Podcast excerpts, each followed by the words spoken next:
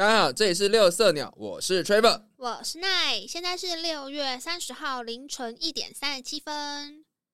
啊，因为我们这一季想要有点改变，嗯，那除了就是嗯第一个月是以糖尿病为那个主轴之外呢，我还想要额外再跟大家讲，大概每集五到十分钟有关于药药本身的事情。嗯一些小单元，对啊不会这么长。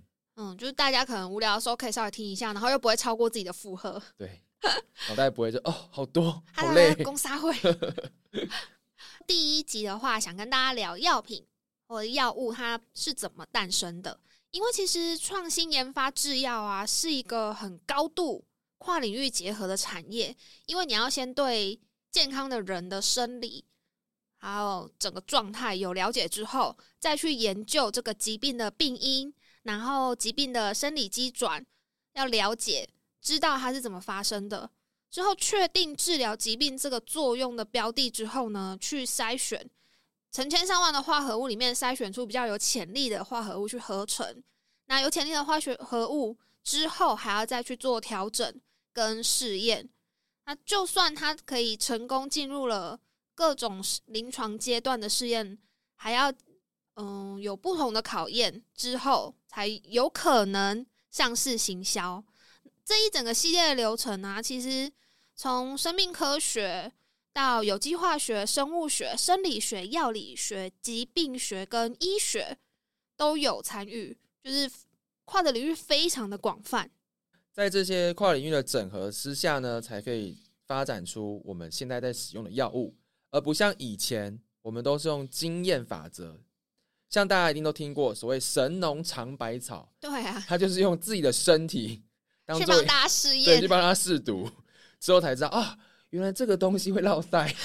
或 者吃了这个之后就不会落腮。对对对对，呃，知道这些东西之后，再去提炼出特定的成分，例如说知道某个成分它也许可以止泻，那我们就可能把那个东西捣碎、捣碎、捣碎之后，在最早最早以前嘛、哦对啊。对，最早以前是捣碎嘛，然后可能喝那个药水，那可能之后的话就是用提炼萃取的方式，嗯，或者是在更近代，就是用化合物分析，他们去找出比较有潜力可以成为药物的成分。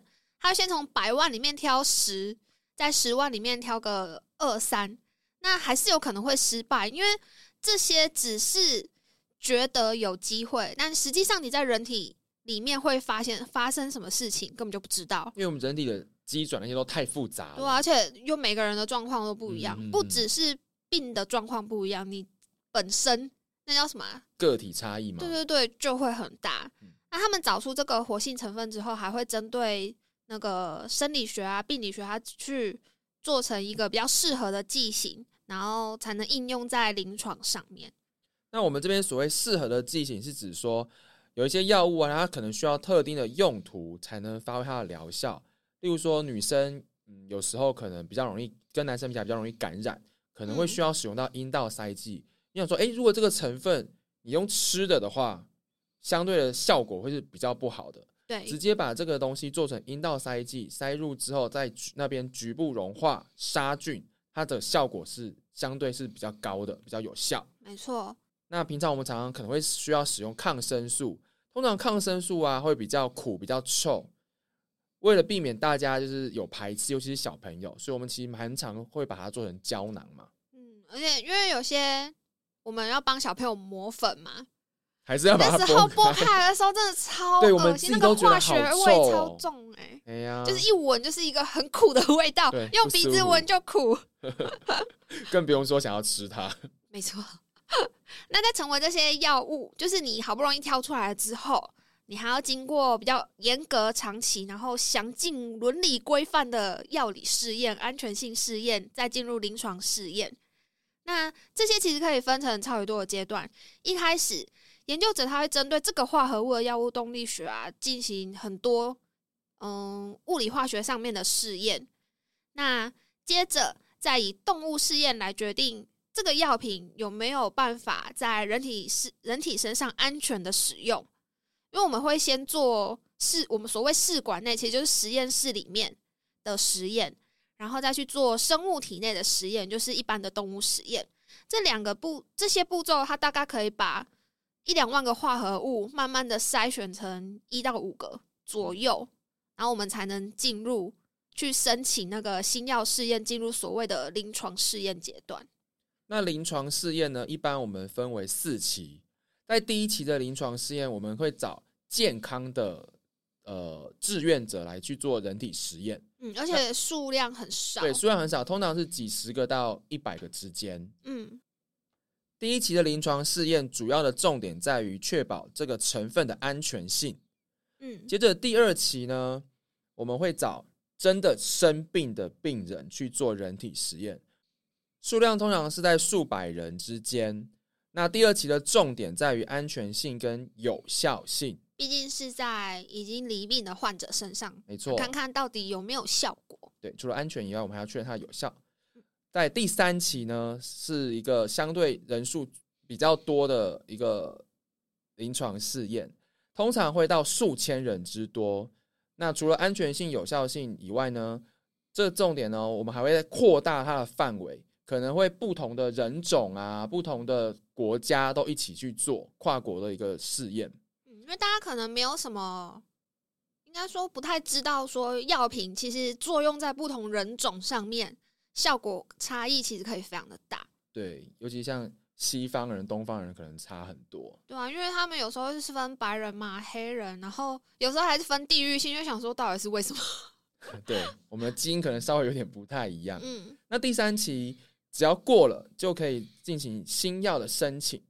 那新药申请也是一一一连串复杂的流程。如果是呃该国的国家像台湾，我们如果申请过了，可以上市了，那药物就会进到我们的第四期，也就是药物上市后的追踪。嗯这是为了得到药物的风险效益评估的资讯，做长期使用该药物是否会产生慢性副作用或不良反应的追踪与评估。但这也不是全部都是记录坏的啦，也有可能可以借此找出药物的新优势。比如说，你追踪这个药上市了十年之后，发现使用这个药的人群，他心血管事件，就是说中风啊、心肌梗塞啊，这个事件都有下降，就可以再进一步去评估说，诶，这个药是不是有心血管保护的效果？所以就有可能会发现，在除了原本这个药物的该有的疗效之外呢，还可以发现有其他的优势在。嗯所有大家正在长期使用的药物，其实都是属于在第四期。只要你们在使用的过程中啊，有出现不良反应，都会建议大家要通报给医师、护理师或是药师。那我们知道了这些资讯之后呢，我们就会帮你们在网上通对，报在网上通报下去。那这些所有的资料都会被记录下来，不管是好的或是不好的，一样就像刚刚奈说的，我们就会把它归类进去。呃，统计之后呢，我们就会再去更新这些药物的资讯。嗯，因为有些副作用不是说我吃了当下，或是我吃了几个月、几年就可以发现的，有些甚至是要数十年之后，对对对，对然。后再回去追踪嘛，嗯回顾这样子。对对对，像大家现在都在打 COVID 1 9的疫苗，其实我们现在都是这些 data 的一个资料来源来源 对，那因为研发一个新的药品啊，假设是抗生素好，其实平均需要十二年，那这个花费是非常可观的，大概嗯、呃有人出估啦，大概是三亿美元。可是如果我们药物使用不当，抗药性的菌株它不到十年就可以出现了。超惨哎、对啊，所以等于就是我们寻找新药的进度永远跟跟不不上，永远跟不上病毒、病毒或是细菌它们突变异。对变异的速度。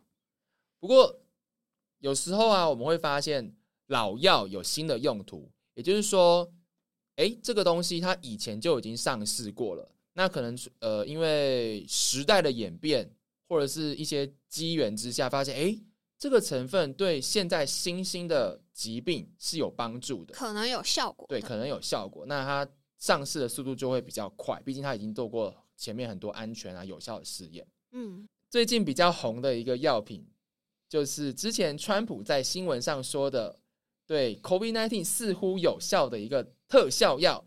特效药。这个成分就是 hydroxychloroquine，就是念的没有很好，但是尽量了。大家一定也在新闻还是媒体上面听过、欸，嗯，可他们应该都讲中文吧？他们中文是叫这个东西什么啊？就是叉叉奎宁哦，羟氯奎宁。啊，真的吗？我没有在新闻，就是我可能没有很认真看新闻，所以新闻这样子念的。呃，我没有看新闻，但是我现在是看谷歌大神跟我讲的。哦，好。对，羟氯奎宁。那这个药呢，其实原本主要是用在风湿免疫科的病人身上。嗯，那因为当初川普说它似乎有效，所以这个药就小小的红了一下。不过之后似乎又是默默的消失了。对啊，因为老实说，这样子突然一夕之间爆红，真的也是只有 COVID nineteen 之后。嗯，之前的药品真的会经历过非常长，像我们刚刚讲的。就是数年之久的试验，我们才有可能用在病人身上。对，比较严谨的试验。对啊，那这算是一个特殊的例外。对啊，因为现在大家都想要赶快解决这件事情。对啊，有时候我会想说，哎，明明这个药上市不到两年，然后每个人都讲的有来有去，哎，就是什么。副作用怎么样啊？然后打了之后怎么样啊？免疫效果怎么样啊？我怎么觉得你现在是在讲 COVID 那天的疫苗？